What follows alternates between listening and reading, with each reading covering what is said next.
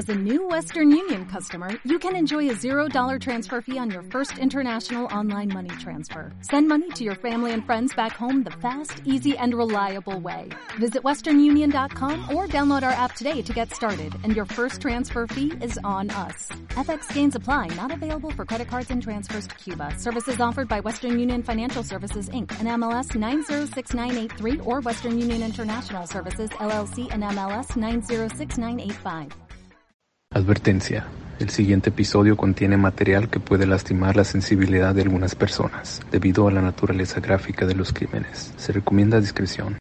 Dos hombres causaron caos en varias comunidades en los Estados Unidos, con la intención de sacarle al gobierno 10 mil dólares. Bienvenidos a Juego de Asesinos.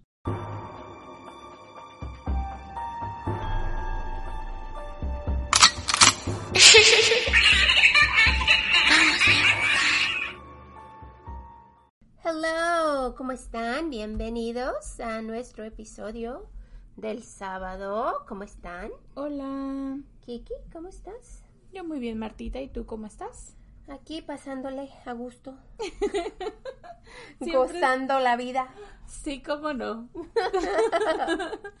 Ay, no, que las últimas semanas han estado súper, súper ocupadas, chicos. Oh my God, qué ocupadas. Yo no sé qué está pasando con nosotras, pero a veces hay semanas en las que estamos así como bien llenas de trabajo y hay semanas en las que tenemos un respiro pequeñito. Pero, pues de todas maneras aquí seguimos dándoles lata. Estas semanas, no sé, han estado de locos. Ustedes díganos ahí en los comentarios. ¿También han tenido semana de locos? Ya, tal vez es algo en que está ocurriendo en el En el mundo entero. mundo entero y nosotros aquí quejándonos de nada. Pensando que es nada más nosotros. Oh. Somos tan importantes en la Ah, vida eso. que nomás a nosotras nos pasa. Ajá, es verdad. Anyway, como siempre les traemos un poco de housekeeping, hay que mantener la casa limpia. Tenemos un pequeño anuncio, esperamos que no lo tomen a mal. Martita y yo hemos decidido que este verano necesitamos unas vacaciones. Ya, así que nos vamos a estar pampering, ¿no? Vamos a, vamos a tomar un pequeñito break para, la- para nosotras. am, y estaremos fuera por solo dos semanas. No empiecen a gritar, no lloren. Son dos semanitas y nosotras, no se preocupen. Sí, nada más dos semanas para poder disfrutar de nuestra familia en el verano. Y oh, pues obviamente este, los niños están fuera de clases y se da el tiempo pues para salir y para disfrutar a la familia. Así que decidimos tomar estas dos semanas. Si son parte de nuestras mecenas, eh, tenemos preparados episodios especiales para ustedes. Para los que nos escuchan en nuestro e-box regular, pues no se preocupen, en dos semanas estamos de regreso. Sí, o sea, va a ser lo que es la semana del 26, que es el último de julio, así que nos tienen por un ratito. y el- la primera semana de agosto. Así que vamos a tener que gozar con nuestros niños un ratito antes de que regresen a clases.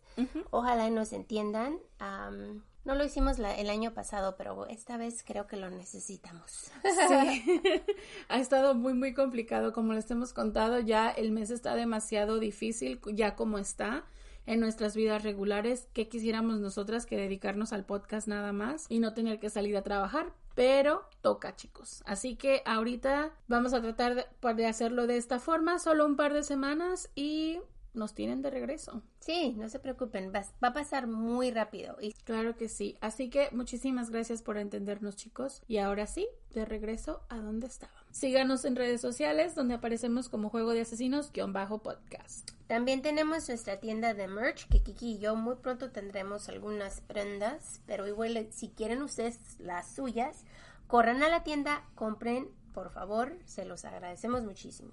Sí, también si son parte de iBox Premium, pueden acceder a nuestros episodios extra y si nos quieren apoyar directamente económicamente comprándonos un café a Marta y a mí, lo pueden hacer ah, suscribiéndose a las mecenas en iBox. Y mil, mil gracias a las personas que tenemos ahí ahorita porque nos están ayudando Muchísimo. muchísimo. Gracias.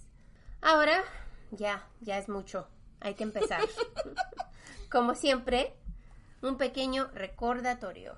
No somos profesionales. No somos locutores, ni narradoras, ni investigadoras, ni abogadas, ni policías, ni especialistas de ningún tipo. No, solo somos dos simples mortales a las que les gusta mucho el true crime. Y hacemos muchísimo research para los casos que aquí se presentan. Utilizamos el Spanglish porque es lo que nos fluye. Este podcast es una combinación extraña entre true crime y risas. Y no, no nos reímos del crimen. Ni de las víctimas. Nos reímos de nuestros muy malos ejemplos. Malísimos. Tonterías. Mala pronunciación. Usually me. Ah, me too. Entre otras cosas. Si en algún momento crees que el true crime, la risa o cualquier cosa que hacemos en este podcast no van de la mano, No somos el podcast para ti. Sorry. lo sentimos, no te vamos a gustar. Créenos. Sí. Pero te agradecemos que hayas intentado. Esperemos que encuentres el podcast de tu agrado dentro de la plataforma de iBox que tiene muchísimos. Yo soy Marta. Y yo soy Kiki. Ok, vamos a empezar con John Allen Williams, ah, que AKA es John Muhammad. Lo vamos a, a- a llamar Muhammad para todo el episodio, para que se den cuenta, ¿no? Y él nació el 31 de diciembre de 1960 en New Orleans, Louisiana. Sus padres eran Eva y Ernest Williams y solo tuvieron un niño porque cuando Muha- Muhammad cumplió tres añitos, su madre fue diagnosticada con cáncer, cáncer y poco después murió. Su padre quedó tan triste por la muerte de su madre que no quiso cuidar a su hijo y lo abandonó. Así que la- el abuelo de Muhammad y la tía se lo llevaron y lo criaron. Durante la high school, Muhammad tenía una novia llamada Carol Kagler. Y cuando los dos se graduaron, decidieron casarse. High school sweethearts. Él decidió unirse a, a la Guardia Nacional de los Estados Unidos y poco después le dieron la bienvenida a un hijo, lo llamaron Lindbergh. Su carrera militar iba muy bien. Era descrito como un hombre amable y con muchas ganas de aprender. Pero para 1980 empezó a salir su lado real. Y cuando no se reportó a su servicio, comenzaron los problemas. Poco después, nuevamente, no fue a su servicio y se peleó con un compañero de trabajo. Recibió castigo, pero siguió ahí. Para 1985 quiso cambiar su vida, así que se separó de su esposa. Los dos decidieron que el matrimonio no estaba funcionando y tenían que irse por caminos separados. Poco después se convirtió a la Nación de Islam, que es una religión en los Estados Unidos. Comenzó en 1930 y se dice que es basada a la religión del Islam, pero es un poco diferente porque se basa en poner atención a afroamericanos. Decidió meterse a las Fuerzas Armadas de los Estados Unidos y lo estacionaron en Washington. Y ahí conoció a Mildred Green. Los dos se enamoraron y decidieron casarse. Mientras estaba en las Fuerzas Armadas, Muhammad se convirtió en un tirador experto en Alemania y sirvió en la Guerra del Golfo. Eso, esa carrera que tienen en, en las Fuerzas Armadas, es- tienen tantos parejas y tantos novias y se enamoran tanto que, Dios mío, Ya te dieron ganas de meterte a las Fuerzas Armadas. ¿verdad? Sí, por lo menos tienes a quien escoger de tantos que hay, ¿no? Ay, que te escuche el marido. Oye, oye, no le digas. Shh, nuestro secreto, chicos. Para 1994, Muhammad ya no podía estar quieto y así que decidió dejar las Fuerzas Armadas. Fue dado de baja honorablemente y con título de sargento. También tenía muchos premios porque estuvo en el servicio por 17 años. Después de salir, trató dos veces de empezar su propio negocio. Primero como mecánico, pero le falló, y después como instructor de karate, pero igual también le falló. Yo pienso que no tenía como el nick, ¿no? No tenía esa cosa que le falta a la gente para empezar su propio negocio. Es muy duro. Es difícil. Sí. Él y su esposa pues comenzaron a tener muchos problemas y para el 1999 decidieron separarse. Al año después su esposa levantó una orden de restricción contra él porque él la estaba amenazando. Él se enojó tanto que decidió robarse a sus hijos y se los llevó a Antigua, una isla en el Caribe. pero como no tenía permiso para llevarse a sus niños, tuvo que obtener papeles falsos para poderlos sacar del país. Mientras estaba ahí, conoció a Lee Boyd Malvo, un chico de Jamaica que se convirtió en su mejor amigo. Y chico, ¿eh? un muchachillo de 14 añitos. Oh, wow. Sí. Lee Boyd Malvo nació el 18 de febrero del 85 en Kingston, Jamaica. Sus padres eran Leslie y una Malvo. La pareja nunca se casó, y cuando Malvo tenía cinco años, una decidió dejar a Leslie y se mudaron a Endeavour, Jamaica, para estar cerca de su hermana. Cuando Malvo tenía nueve años, su madre lo mandó a vivir con una tía en San Martín, donde se quedó ahí por casi un año. En el sexto grado, Malvo iba también en la escuela que fue aceptado a York Castle High School. Y en 1999 extrañaba tanto a su madre que decidió mudarse para atrás y lo registraron en Antigua y Barbuda, una escuela de la religión adventista del séptimo día, donde también recibió buenos grados y ganó varios premios en deportes. Malvo y su madre conocieron a Muhammad poco después y se hicieron muy buenos amigos con él. La madre de Malvo decidió conseguir papeles falsos y así es como se mudó a Florida. Pero dejó a su hijo con Muhammad ¿Cómo va a ser eso? Apenas lo conocía y le deja a su niño adolescente. Se me hizo tan raro que hiciera eso ella. Muy extraño. Sí, porque ni es ni familiar de ella ni nada. Y apenas lo conoces. El plan era que Malvo se iba a reconectar con su madre poco después, pero entre más tiempo pasaba con Muhammad, más cambió el chico y poco a poco, pues empezó a convertirse a Islam, a la religión que tenía Muhammad. Para marzo del 2001 ya estaba totalmente convertido. Ese mismo año, en octubre, Williams decidió cambiarse el nombre a Muhammad. Es por eso que le estamos diciendo Muhammad, pero él nació Williams, si se acuerdan. En una entrevista, él dijo que él admiraba muchísimo a Osama bin Laden y a Al-Qaeda, y que aprobó de los ataques que ocurrieron en los Estados Unidos el 11 de septiembre. Chicos, ¿qué les digo yo? Busquen mejores hobbies. Ay, sí, porque esto, ¿cómo vas a aprobar de esto? esto? Seriously.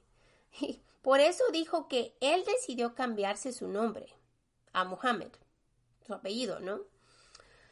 Así que después de tanto tiempo con Malvo, Muhammad lo empezó a aislar más y más de su madre no lo dejaba hablar con ella y pues más que nada lo hacía para controlarlo, ¿no? Y el chico pues no tenía a nadie, su madre estaba en otro país, no tenía padre, estaba solo con este hombre, pues claro que le va a hacer caso. Es fácil de manipular. Eso, más cuando pues tienes poder así, porque un hombre pues mayor a un chiquillo, ¿no? Le va a creer. Para el 2001, Malvo por fin pudo conseguir papeles falsos y en diciembre llegó a Miami para reunirse con su madre. Él y su madre decidieron ir a Washington y fueron detenidos y cargados por entrar al país con documentos falsos, pero su fianza de 1.500 dólares fue pagada y fueron liberados. Para esto, Mohammed había regresado a Bellingham, Washington, con sus hijos, y es por eso que Malvo y su madre iban a ir para reunirse con él. Cuando la policía se dio cuenta que Mohammed había regresado con sus niños, se los quitaron y la madre de los niños recibió la custodia completa y se mudó a Maryland. Estaba tan furioso porque perdió a sus niños que es cuando fijó completamente su atención a Malvo y pagó la fianza para sacarlo. Malvo se fue con Muhammad, pero como no tenía hogar, vivían en campamentos de personas sin hogar y empezaron a actuar como padre e hijo. Raro, ¿no? Que un muchachito va a andar así con un hombre que ni conoce. Y, te voy a decir, a lo mejor pongámosle que, que no es tan que él haya visto en Mohammed una figura paterna y a lo mejor era como la, la, única constante que tenía toda su vida, ¿no? Claro. Especialmente cuando eres adolescente y estás en los años más difíciles de tu vida y todo esto. Pero si te pones a pensar, está el chico ya precondicionado para estar con él. Sí, porque pues, como todo este tiempo, ajá, todo este tiempo que vivió con él y todo, entonces es, en su mente él ya está lavado de la, de la cabeza, como dijeran por ahí, lavado del cerebro para quedarse y hacer lo que el, hombre este le dijera, ¿no? Porque era como su role model. Sí, era lo único que tenía. Mohammed empezó a enseñarle a Malvo a usar una arma, empezando con práctica tirando a palos y a varias otras cosas en un jardín de uno de sus amigos. Poco a poco tenían nuevos objetivos hasta que llegaron a las personas. En el 2002 estuvieron involucrados en un tiroteo en una tienda de licor en Alabama cuando entraron a robar. El 2 de octubre del 2002, una bala quebró una ventana en una tienda de artesanía en Aspen Hill, Maryland, casi le pegó a la cajera Ann Chapman. Y así es, es como comenzó. Menos de una hora después, un hombre de 55 años, James Martin, fue asesinado mientras caminaba a su auto en un estacionamiento en Wheaton, Maryland, a aproximadamente las 6 pm. Claro, al, al principio no ataron los incidentes por falta de evidencia. ¿Y cómo van a decir, ok, esta persona que estaba pues los lugares no están tan cercas, pues les diré. Entonces, eh, eso, eso es una. Y la otra es que ocurrieron tan diferentes, o sea, uno fue en una tienda y la chica sobrevivió y el otro fue un hombre que estaba caminando hacia, hacia su auto, pero él sí murió. Entonces, pues, ¿cómo van a atar los dos, no? Y es muy temprano en la, entre, en la investigación. investigación. Pues el 3 de octubre, cuatro personas que iban camino hacia su trabajo como siempre lo hacían todas las mañanas, fueron asesinadas. A las 7.41 de la mañana, James L. Buchanan, de 39 años, estaba cortando césped cuando fue asesinado. A las 8.12 de la mañana, Prem Kumar Walekar, un taxista de medio tiempo, estaba llenando su auto de gasolina cuando una bala le quitó la vida. A las 8.37 de la mañana, Sara Ramos, de 34 años, estaba sentada en una banca esperando el autobús cuando una bala le pegó, quitándole la vida.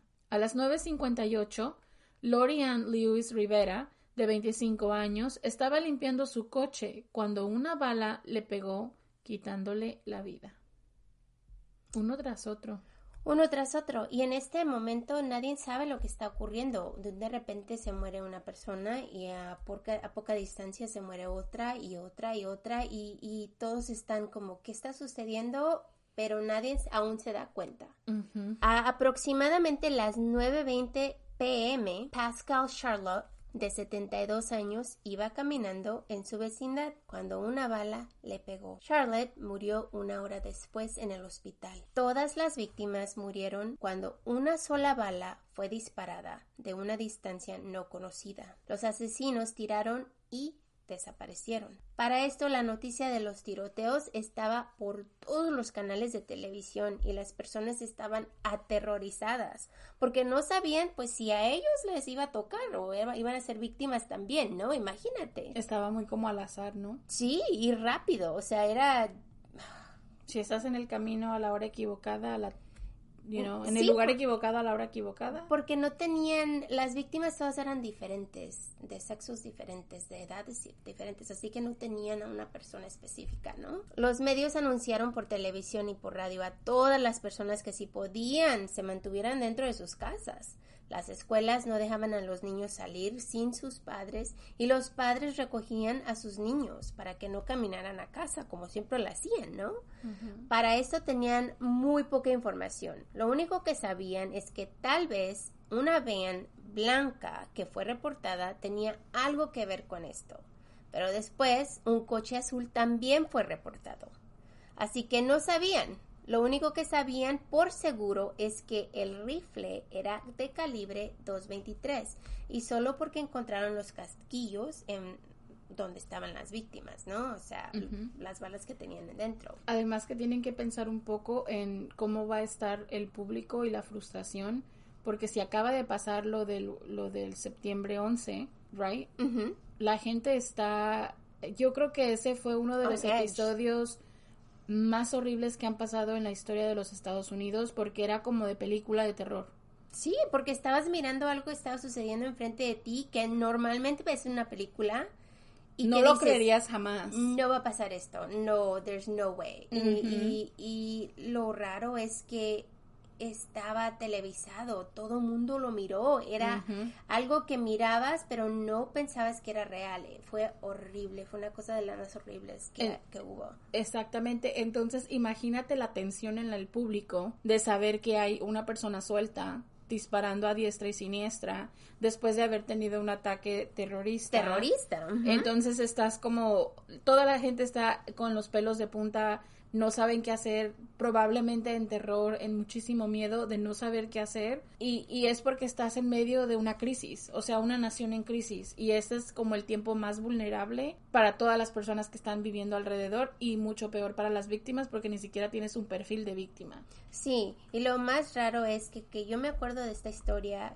cuando ocurrió, yo me acuerdo que estaba chica y estaba mirando las noticias y de repente tenían a un shooter y no sabían dónde, no sabían dónde iba a, pegar la próxima vez, no sabían si el área donde estaba era la única área en la que lo iba a hacer. Fue un caos, fue un terror y muchas personas estaban tan preocupadas por lo que estaba sucediendo. Fue, un, fue horrible. Así que el 4 de octubre, Caroline Sewell, de 43 años, estaba subiendo cosas que compró a su minivan en el estacionamiento de una tienda de artesanías llamada Michaels en Fredericksburg, Virginia, aproximadamente a las 2.30 de la tarde cuando le pegó una bala en su pecho. Afortunadamente la mujer no murió, pero ahora la gente tenía más pánico porque el tirador estaba ya en otro estado. El 7 de octubre a las 8 de la mañana, la tía del chico, Tania Brown, dejó al adolescente de 13 años Aaron Brown afuera de la escuela Prince George County en Virginia, cuando una bala le pegó dejándolo muy grave. Afortunadamente ella era una enfermera que miró el incidente. Corrió hacia el niño y lo subió a su coche y lo llevó al hospital más cercano. A pesar del daño que le hizo la bala, el chico sobrevivió al ataque. Imagínate, ahora los niños. Ay, qué terror. Para el 8 de octubre todas las escuelas estaban en alerta y cancelaron todos los eventos afuera.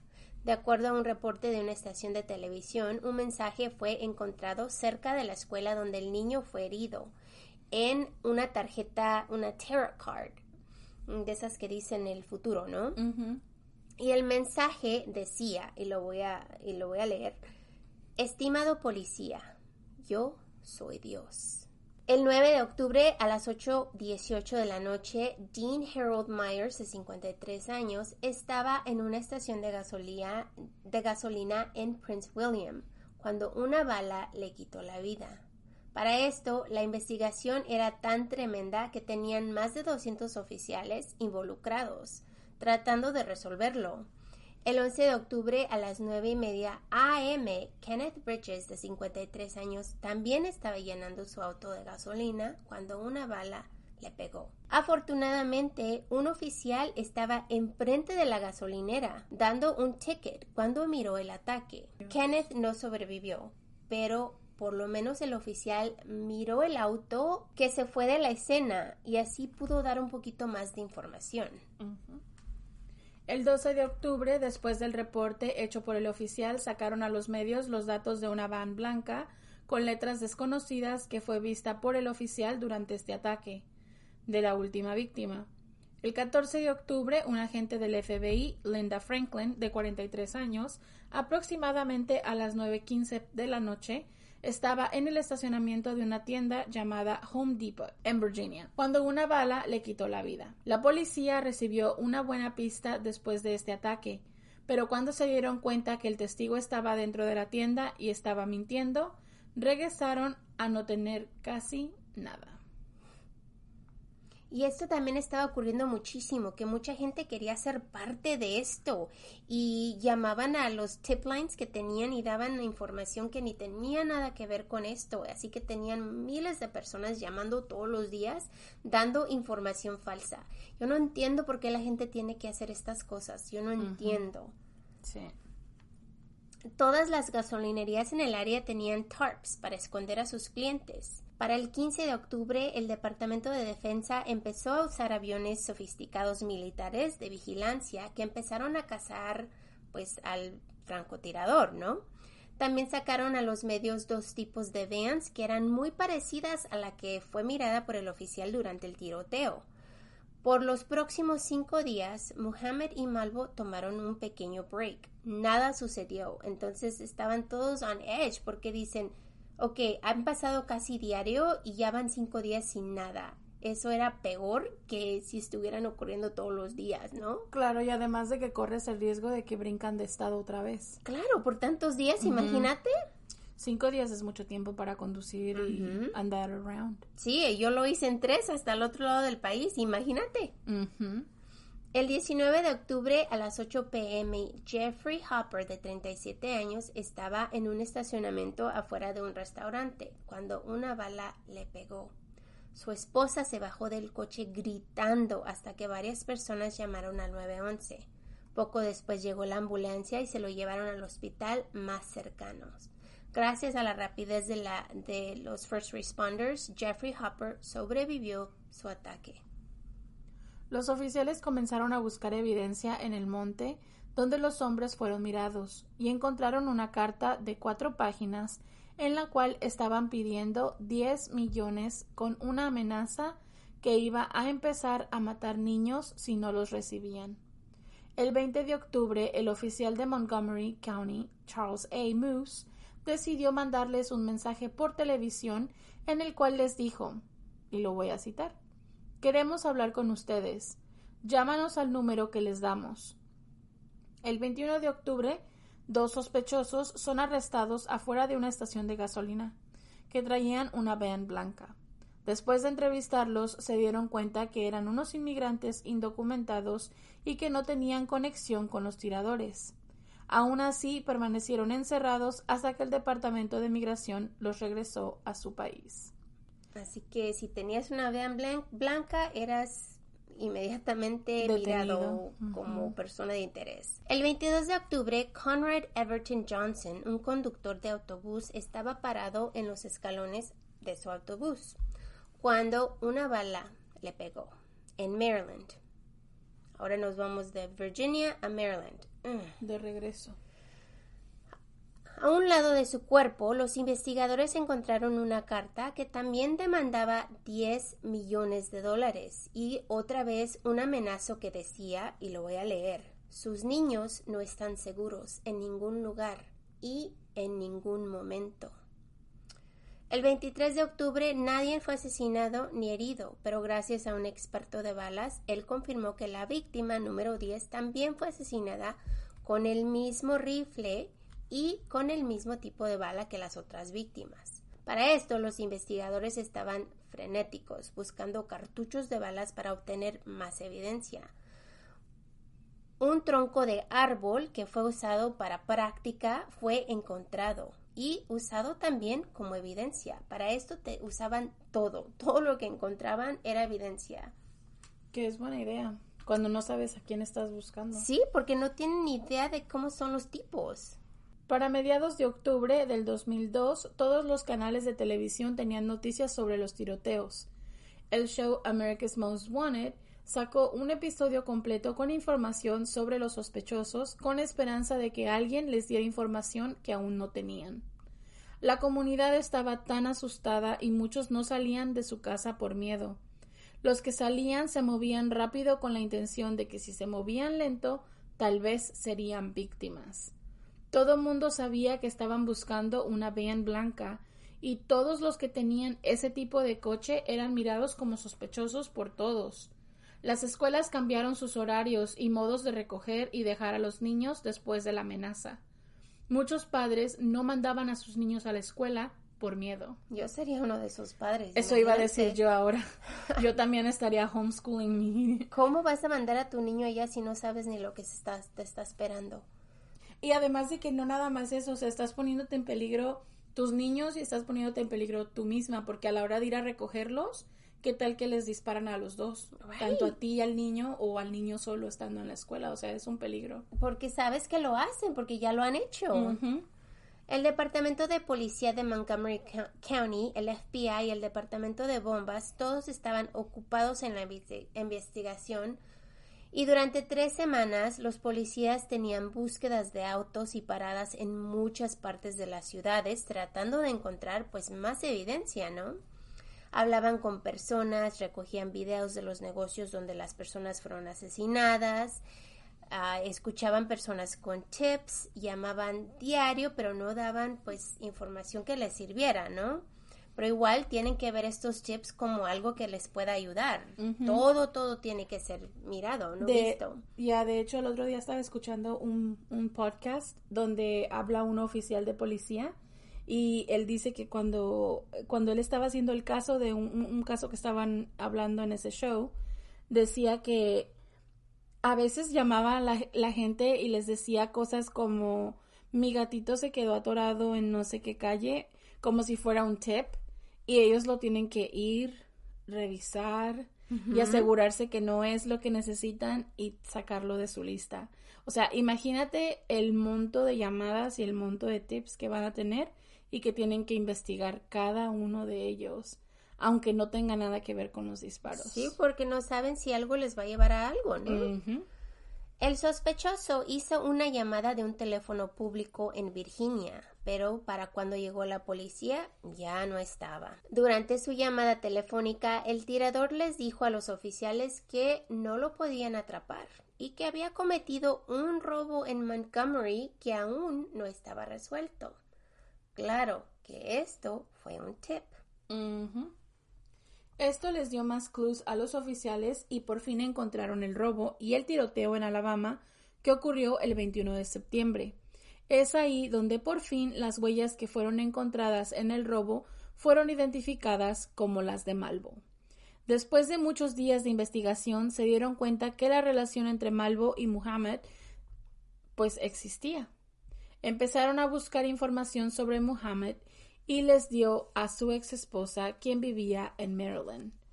Ella les dijo que no tenía comunicación con él y que no sabía dónde estaba, pero gracias a la información que ella les proporcionó, fueron capaces de encontrar la compra del bien blanco que estaban buscando, y se dieron cuenta que Mohammed lo compró en New Jersey en 1990, y es ahí donde encontraron la placa.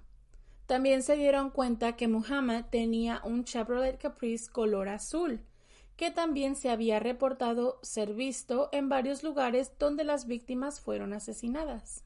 El bolo Beyond the Lookout que se da entre los oficiales salió en cuanto, en cuanto agarraron esta información y todos los, eh, los, oficiales alrededor de todos los Estados Unidos empezaron a buscar este coche y esta van, ¿no? Así que el 24 de octubre a las 3.15 de la mañana, por ahí, en Marysville, Maryland, oficiales por fin encontraron al coche azul. Malvo y Muhammad estaban dormidos cuando lo encontraron. Whitney Donahue fue quien llamó a la policía después de mirar el coche estacionado en un estacionamiento. Wayne Smith, un oficial del estado de Maryland, fue el primero que llegó al coche y estacionó su auto enfrente de él, así si ellos despertaban no podían irse, ¿no? Poco a poco más oficiales llegaron y empezaron a bloquear el área y a bloquear el auto entre, entre coches, ¿no? Porque sabían que estas personas tenían armas y pues era muy peligroso. Los hombres estaban tan dormidos que ni se dieron ni cuenta de lo que estaba ocurriendo. Y así que cuando llegó el equipo de SWAT, es cuando ellos se acercaron al auto y por fin fueron arrestados estos hombres hijos de, tú sabes. Dentro del coche encontraron el rifle robado calibre 223, que fue el arma usada para asesinar a 11 de las 14 víctimas. Los ataques fueron hechos desde casi 300 metros, 984 pies, y desde la cajuela del coche, que fue convertida para que se acostaran y pudieran tirar desde adentro. La silla trasera fue modificada para poder bajar y para tener acceso a la cajuela por la parte trasera del coche.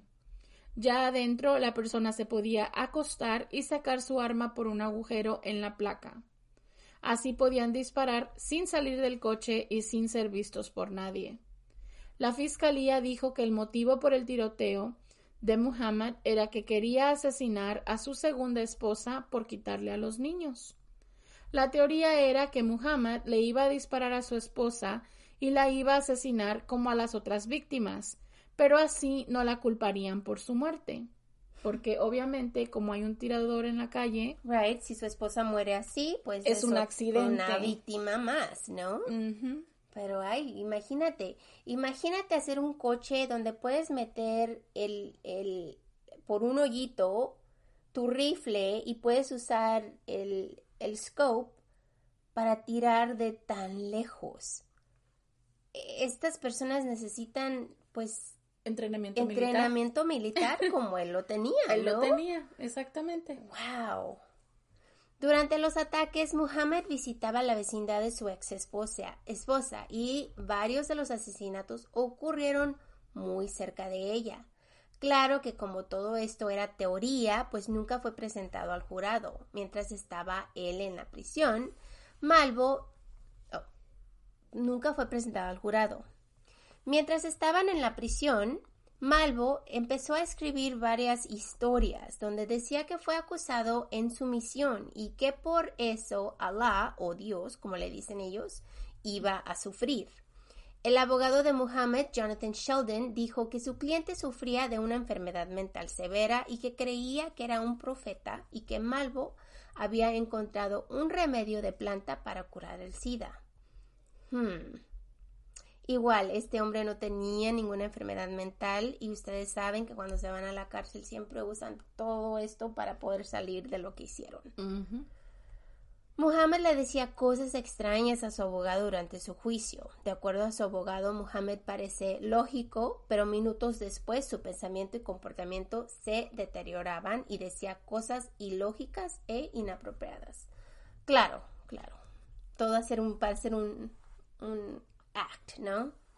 Puedes ir por la vida creando carros en los que tienen un agujero para poner un rifle, pero casualmente cuando te cacha la policía estás loco. Ajá, y actúas como si estás loco. La fiscalía llamó a más de 130 testigos e introdujo 400 piezas de evidencia que decían que Muhammad le ordenó a Malvo a asesinar a todas esas personas. La evidencia incluía el rifle y el coche que fueron usados para los asesinatos, una computadora que contenía mapas, puntos en los mapas exactamente donde ocurrieron los tiroteos. Varios testigos miraron a Muhammad cerca de su coche. También tenían un mensaje que fue grabado de una llamada hecha al hotline de la policía, demandando dinero, diciendo que si lo recibían separarían los asesinatos. Los abogados de Muhammad pidieron que los cargos de asesino capital asesinato maybe, Go back up. Los abogados de Muhammad pidieron que los cargos de asesinato capital se tiraran porque no había evidencia para cargarlo por eso. Así que estaban tratando de agarrarle una sentencia más baja desde que empezó esta cosa. Lo que pasa es que como dijeran por ahí todo es circunstancial hasta que no tienen algo que es como físico que lo pueda llevar una cosa a la otra. Y, y, más porque, pues, en varias ocasiones usó a este niño para hacer su trabajo, ¿no? Exactamente. O sea, si el niño estaba disparando, es mucho más probable que tengan huellas y cosas importantes, pero del niño, no de él. No de él. El 17 de noviembre del 2003, Muhammad fue declarado culpable de los cuatro cargos en la acusación en su contra. Asesinato capital por disparar contra Myers, asesinato capital bajo el estatuto Estatuto Antiterrorista de Virginia por homicidio cometido con la intención de aterrorizar el gobierno o al público en general, conspiración para cometer asesinato y el uso ilegal de un arma de fuego. En la fase de pena del juicio, el jurado, después de cinco horas de, deliberación durante dos días, recomendó que Muhammad fuera condenado a muerte. El 9 de marzo del 2004, un juez de Virginia estuvo de acuerdo con la recomendación del jurado y condenó a muerte a John Allen Muhammad. El 22 de abril del 2005, la Corte Suprema de Virginia afirmó su pena de muerte, afirmando que Muhammad podría ser condenado a muerte porque el asesinato era parte de un acto terrorismo. El tribunal también rechazó un argumento de los abogados defensores de que no podía ser condenado a muerte porque no fue el detonante de los asesinatos.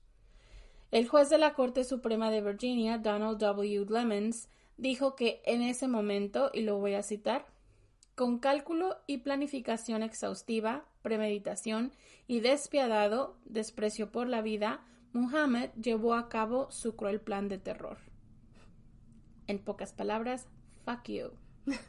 Claro, y, es tan bueno escuchar esto, ¿no? Porque igual los abogados están tratando de defenderlo de la manera en que ellos pueden. Porque es su trabajo. Porque es su trabajo, pero cuando el juez ve el poche, entonces es maravilloso porque dice, no, ¿really? ¿Tú piensas que no hizo nada? Ok. Aterrorizando a dos estados ah. y al país entero, porque el país entero está toda, ya está sufriendo de por sí la pérdida de la gente del, del 2001 de septiembre y ahora llega este cabrón con estas, cosas. O sea, es como, ¿cómo vas a creer tú que le van a dar el chance de, aterrorizar a medio mundo y, no, no tener castigo? A pesar de que les dijo a todos que era un apoyador del terrorismo. ¿Really? En mayo del 2005, Maryland y Virginia llegaron a un acuerdo para permitir que su extradición enfrentara los cargos de Maryland. Estuvo recluido en la prisión estatal de máxima seguridad de Sussex, Virginia, que alberga a los condenados ahí. En agosto del 2005, mientras esperaba la ejecución en Virginia, fue extraditado al condado de Montgomery, Maryland, para enfrentar cargos ahí. El 30 de mayo del 2006, un jurado encontró a Mohammed culpable de seis cargos de muerte. Fue sentenciado a seis condenas perpetuas sin la posibilidad de libertad condicional. Durante el juicio de Mohammed en el 2006, Malvo testificó que la razón por el tiroteo era para poder secuestrar a niños y para pedir recompensas quería tener un campamento donde según él iba a entrar, entrenar a estos niños a ser soldados para atacar al país. Mm. Seriously? ¿Estás tratando de hacer estas cosas que hacen en otros países como, you know, reclutando niños, reclutando niños y hacerlos armas para tu army? Seriously? Wow. En el 2003, Malvo y Muhammad fueron demandados civilmente por parte de las víctimas de sus crímenes. Las personas que fueron heridas fueron las que levantaron las demandas no solo a Malvo, pero a Muhammad, y también a Bullseye Shooter y Bushmaster Firearms Inc. Las compañías decidieron arreglarse sin ir a, ir a juicio y las víctimas recibieron 2.5 millones de dólares. Durante el juicio de Malvo, él dijo que él no fue el que disparó el rifle, que él solo le dijo lo que hizo para que Muhammad no recibiera una sentencia de muerte. Después de recibir terapia intensiva, decidió dar detalles de los tiroteos. En su testimonio dijo que Muhammad planeó todo con mapas. Les dijo que su goal era asesinar a seis personas blancas al día por 30 días así obtener un total de 180 al mes. También describió que su plan no ocurrió como quería porque había mucho tráfico y se les hacía muy difícil escaparse.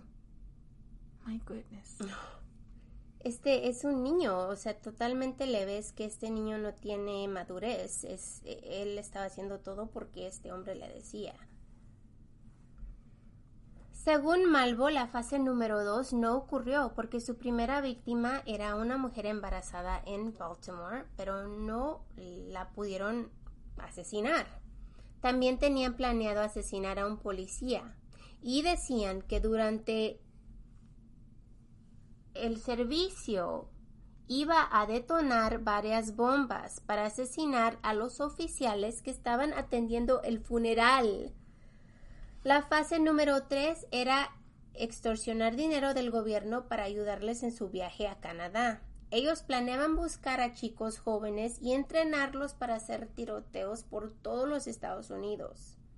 El 18 de diciembre del 2003, después de casi 14 horas de deliberación, un jurado condenó a Malvo por ambos cargos. El 23 de diciembre el jurado recomendó una sentencia de cadena perpetua sin posibilidad de libertad condicional.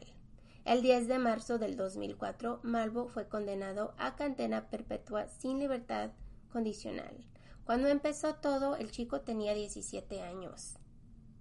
Así que para cuando pasó su juicio y todo eso ya era más grande, claro, pero cuando empezó era tan joven y no sabía lo que estaba ocurriendo. O sea, sí sabía, pero la madurez de un niño de 17 años no es igual a la de un hombre mayor, ¿no? Además, te tienes que poner a pensar de que si este le está diciendo, o sea, si es capaz de asesinar a todas estas personas y te obliga a ti a asesinar a alguien y tú le dices que no, tú puedes ser la víctima. Ay, no, qué feo. Pero en este caso, pues no tomaron su edad como pues excusa, ¿no? claro que no, porque la sentencia que, merecía este chico. Claro, porque al final es, es terrorismo doméstico. Después de muchas apelaciones negadas, el 10 de noviembre del 2009, Mohammed recibió su última cena, pollo en caldo rojo y pastel. No quiso un consejero espiritual, pero sí miró a su familia inmediata y a su abogado. Recibió la inyección letal a las 9.6 y murió a las 9.11 de la tarde. Su cuerpo fue quemado y las cenizas fueron entregadas a su hijo que vivía en Luisiana. En el 2003 salió una película llamada DC Sniper. En el 2010 salió otra película con el mismo nombre. Y en el 2013 salió Blue Caprice. Blue Caprice. Blue Caprice. Por si quieren mirar estas películas que de hecho, también hay un, hay un episodio en... ¿Qué show es este? CSI. Mm, sí, CSI. Hay un, ajá, hay un episodio en CSI que también está basado en este, eh, o sea, no es la historia de esta persona, pero está basado en estos hechos y, y, y, hacen lo mismo. Tienen este carro donde tiran y lo recuerdo como muy bien. Sí, es muy, es muy es igual a esta historia, pero igual no es, pues, lo mismo, ¿no? ¿Cuál sería tu última cena, Marta? Ah, mi última cena, Kiki, ¿qué sería? A ver, unos tacos. Yes. mi mala suerte que me llegarían con cebolla. unos pinches tacos antes de morir. tacos antes de morir con unos elotitos con oh crema y queso. God, yes. Una coca bien fría. Un pinche ice cream de tequila. Algo, right. Un ice cream de, de postre. Sí. ¿Qué más, Kiki? A ver. Un jarritos. Oh, yeah. Una cervecita por ahí, ¿no? Una cerveza. No creo que te dan alcohol. Una michelada. Hey, te vas a morir. ¿Por qué no te dan lo que quieres? Come on. I don't know. ah, no deberías de cometer el crimen si no quieres que te maten. Claro, pero hay varios, este, en YouTube, si quieren mirar las entrevistas que hicieron con este chico Malvo. Tiene muchas entrevistas, claro que él, pues, ya está más grande, ¿no? Pero igual lo siento por él porque pues ahora está ahí sufriendo y, no digo que no se merece lo que recibió, claro que sí, pero igual empezó de tan chiquito y pues ahora tiene que durar toda su vida ahí. Pues es, Bueno, y que dé gracias que le tocó vida perpetua y no, y, no, la muerte como al otro idiota. Entonces, por lo menos el castigo que tiene va con acorde con el daño. Eso, porque sí es, es muy lo que cometieron fue una cosa horrible porque no solo aterrorizaron a las personas en el área, pero como dijimos, a todos los estados en los Estados Unidos. Fue una cosa horrible y más después del terrorismo que hubo. Es que ya estaba la nación en sí, ya estaba fracturado. Era de esos momentos en los que todos estaban así como dijeran en inglés, stepping on shells. eggshells. eggshells y, y está difícil, ¿no? O sea, ¿cómo, ¿cómo enfrentas una situación de este tipo? Entonces, pues no, no les juzgo que hayan tratado de agarrarlo lo más rápido posible y de que lo hayan detenido de la forma en la que lo hicieron. ¿Tú qué estabas haciendo en 9-11, Kiki? So, yo me acuerdo, lo poco que me acuerdo, porque no tengo mucha, mi cabeza no me da para muchas cosas, lo siento, soy media burra. Este, tendría yo algunos seis años, siete años. Y me acuerdo que íbamos para la escuela y en las noticias estaba, se veían las torres caer y le daban como repetir y repetir. Y me acuerdo que, que, todos pensábamos que era como una película, o sea, que era un, un show. Pero no. Fue de esas cosas que detienen al mundo. Sí. Porque estábamos todos así como, like, what the fuck, ¿qué está pasando? Y a mí yo era muy chica, no recuerdo muchas cosas, pero sí recuerdo que los días después de eso, todos los noticieros era lo único que cubrían y los nombres de las víctimas y era como el conteo, ¿no? ¿Cuántas víctimas van? Y, o sea, fue horrible. Yo creo que esas son de las cosas que detienen a todos, o sea, a todos. Fue muy, muy feo. Yo me acuerdo que yo estaba en, en casa porque llevaba a los niños a la escuela a esa hora. Y me acuerdo que prendí la televisión y miré que el avión iba acercándose al edificio y dije, ¿qué está ocurriendo? Y al principio te quedas así como no, eso no está ocurriendo de veras. Pero después dices, no, sí, está pasando, eh, algo, algo está pasando. Y, y, me acuerdo, pues, estar ahí en, en, shock de lo que ocurrió y fue una cosa horrible, o sea, fue cosa que no se puede ni imaginar. Y después cuando pasó el segundo avión y cuando pasó el, tercer avión y... Yo creo que cuando fueron la, cuando cae la segunda torre fue lo más impactante, porque ves la primera y era así como shock. Era como, like, ¿qué está pasando? Y de repente pasa la segunda y dices, wait, like, what's going on? Like, ya es algo como ya demasiado, ya fue como más dramático. Y las personas, porque yo recuerdo también que pasaban en las noticias, que las personas tenían los teléfonos hasta bloqueados de tanto que estaban llamando al 911 para intentar encontrar a sus familiares o para decir lo que estaba pasando. Era como, nadie se lo podía creer y la gente que estaba llamando estaban saturando las llamadas del 911 buscando su gente. Y hay, muchos hay muchas grabaciones de la gente que estaba dentro de los edificios llamando al 911 para dejar mensajes a sus familiares. En los aviones. En los aviones. O sea, esto yo no sé, pero yo creo que esa es de las cosas más tristes y más difíciles que hemos tenido que pasar. Y más a este país. O sea, en general, porque la gente literal se detuvo. Fue como el, mundo se detuvo. El mundo se detuvo. Porque no sabíamos qué era lo que iba a pasar. Y, y lo, lo, peor del caso es que tú sabes que toda esa gente era gente inocente. O sea, gente que un día se levantó y fue a trabajar como cualquier otro día. Lo más peor es después cuando empezaron a enseñar todos los videos y mirabas a las personas brincando a su muerte porque no había dónde ir. Y eso fue horrible, fue una cosa que dices, o la desesperación que tenías por escapar, que te escapaste por una ventana que estaba tan arriba. So, y después buscando víctimas por tanto tiempo. Oh, fue una cosa horrible. No sé si encontraron a todas, es lo, es lo peor. Dicen que a lo mejor no. Entonces es como que las, la única razón por la que saben más o menos el número de víctimas que hay es por la gente que, los, estaba buscando, reportando ya. Pero hay muchas personas que, que no supieron bien qué fue lo que pasó con ellos. Ay, no, qué feo. Qué feo estuvo. Y esto no fue, esto fue también horrible, porque era igual, muchas personas en la televisión mirando lo que estaba ocurriendo con esta persona que estaba tiroteando y nadie sabía dónde o por qué o quién, o sea, duraron muchísimo tiempo para agarrarlo, pues, y no, no mucho tiempo actual, pero igual se sentía como que fue una eternidad. Sí, así que una cosa que sí les voy a decir es que si ustedes son first responders, todas las personas que nos escuchen que sean first responders, Ah, su trabajo es increíble. Sí, gracias por lo que hacen. Sí, todas las personas que responden primero a cualquier emergencia o a cualquier crimen o a cualquier cualquier cosa que hagan que tenga que ver con ser first responders, gracias por lo que hacen, porque qué trabajo tan más difícil, la verdad. Y más con ocasiones como esta, yo no me puedo imaginar el fact mental que tienes después de un evento así. Oh my God, yes. No, no, no, o sea, de plano.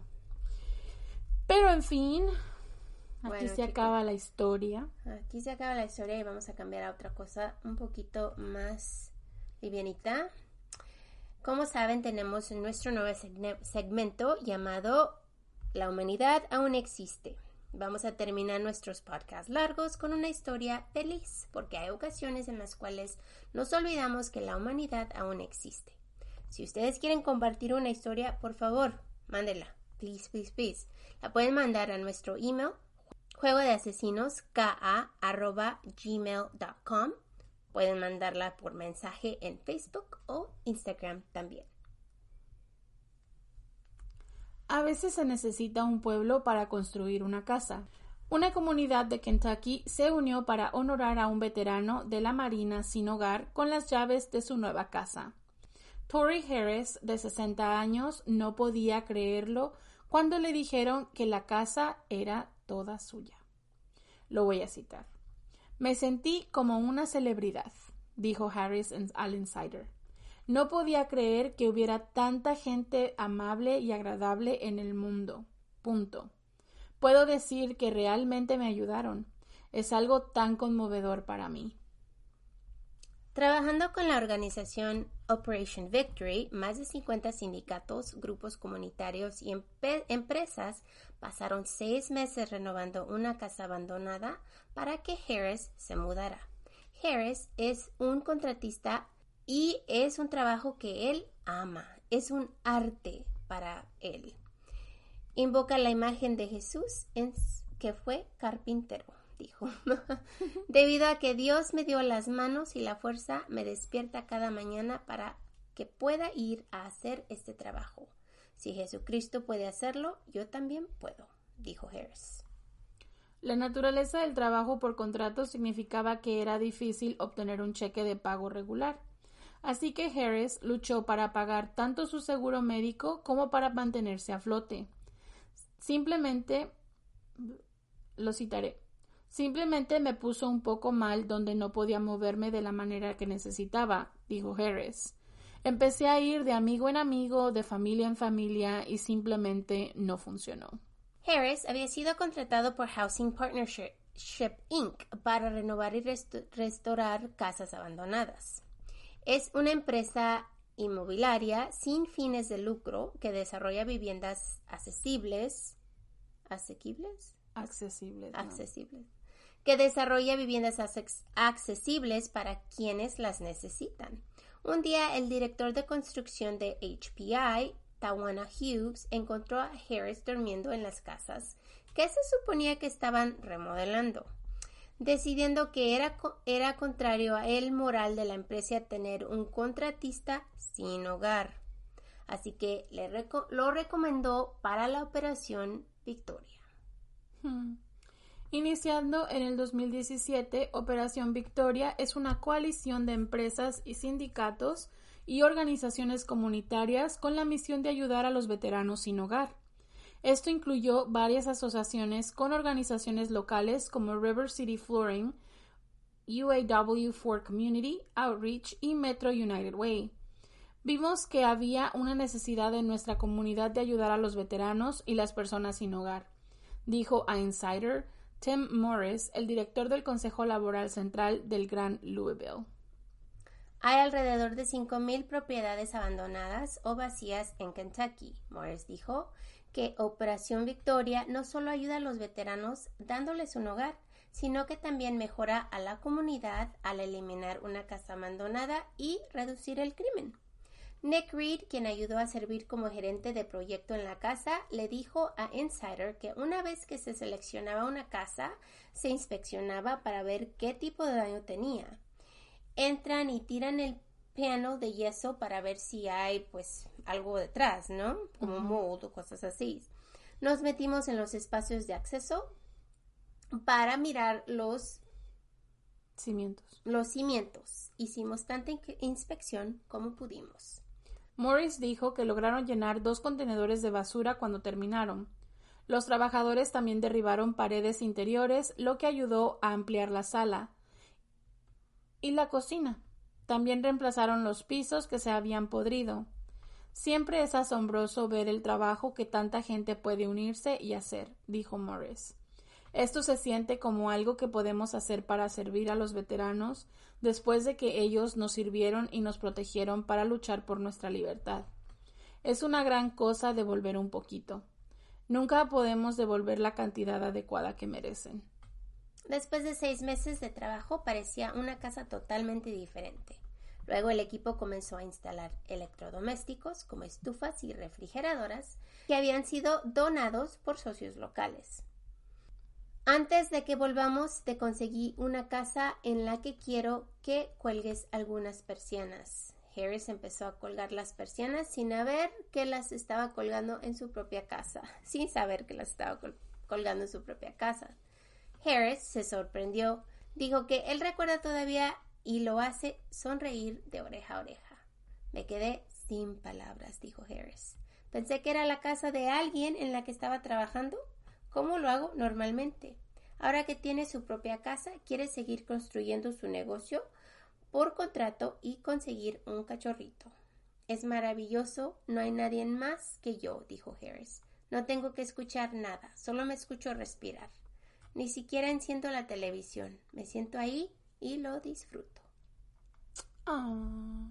Así que fue una historia de veteranos que cayó pues muy bien en este, en este episodio. Y gracias a ellos por su servicio. Servicio. Sí. Y qué bueno que le dieron su casita.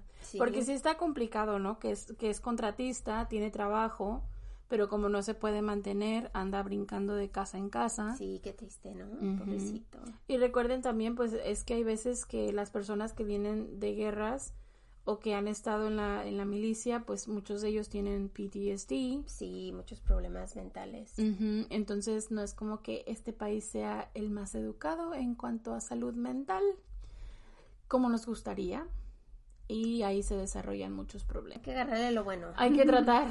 Así que qué bueno que le dieron su casita. Sí. Y aquí termina nuestra historia. Si han llegado aquí, déjenos una casita de emoji, por favor, o déjenos un comentario. Y si quieren compartir su historia para que la leemos aquí, por favor, mándenoslas cuando puedan. Así que, Kiki, que tengas un lindo día y un lindo fin de semana. Esperamos que pasen un bonito fin de semana, chicos. Uh, aprovechenlo y nos vemos hasta el miércoles. Los queremos y gracias por estar con nosotros. Sin ustedes no estaríamos aquí. Los queremos. We'll see you soon. Have a nice weekend. We love you guys. Bye. Bye. No olvides revisar nuestras redes sociales, Facebook e Instagram, donde aparecemos como Juego de Asesinos-podcast para ver fotos referentes a los casos que cubrimos y también los links a nuestra tienda de mercancía. Somos un iBox Original. Gracias por escuchar. Oh, oh, oh, O'Reilly. You need parts? O'Reilly Auto Parts has parts. Need them fast? We've got fast. No matter what you need, we have thousands of professional parts people doing their part to make sure you have it. Product availability just one part that makes O'Reilly stand apart. The professional parts people. Oh, oh, oh, O'Reilly.